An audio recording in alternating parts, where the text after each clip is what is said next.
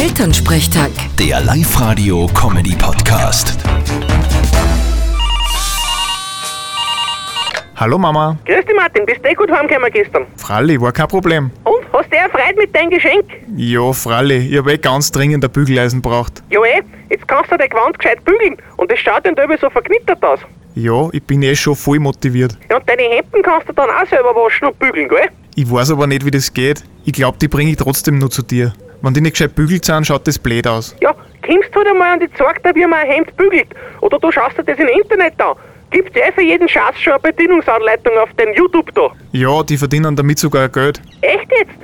Ich glaub, da melde ich mich auch an. Die jungen Leute kann ich nur viel sagen. Genau, wirst Influencer. Na, wieso soll ich Grip kriegen? Ach Gott, du wirst das schon machen. Vierte Mama. Bitte, Martin.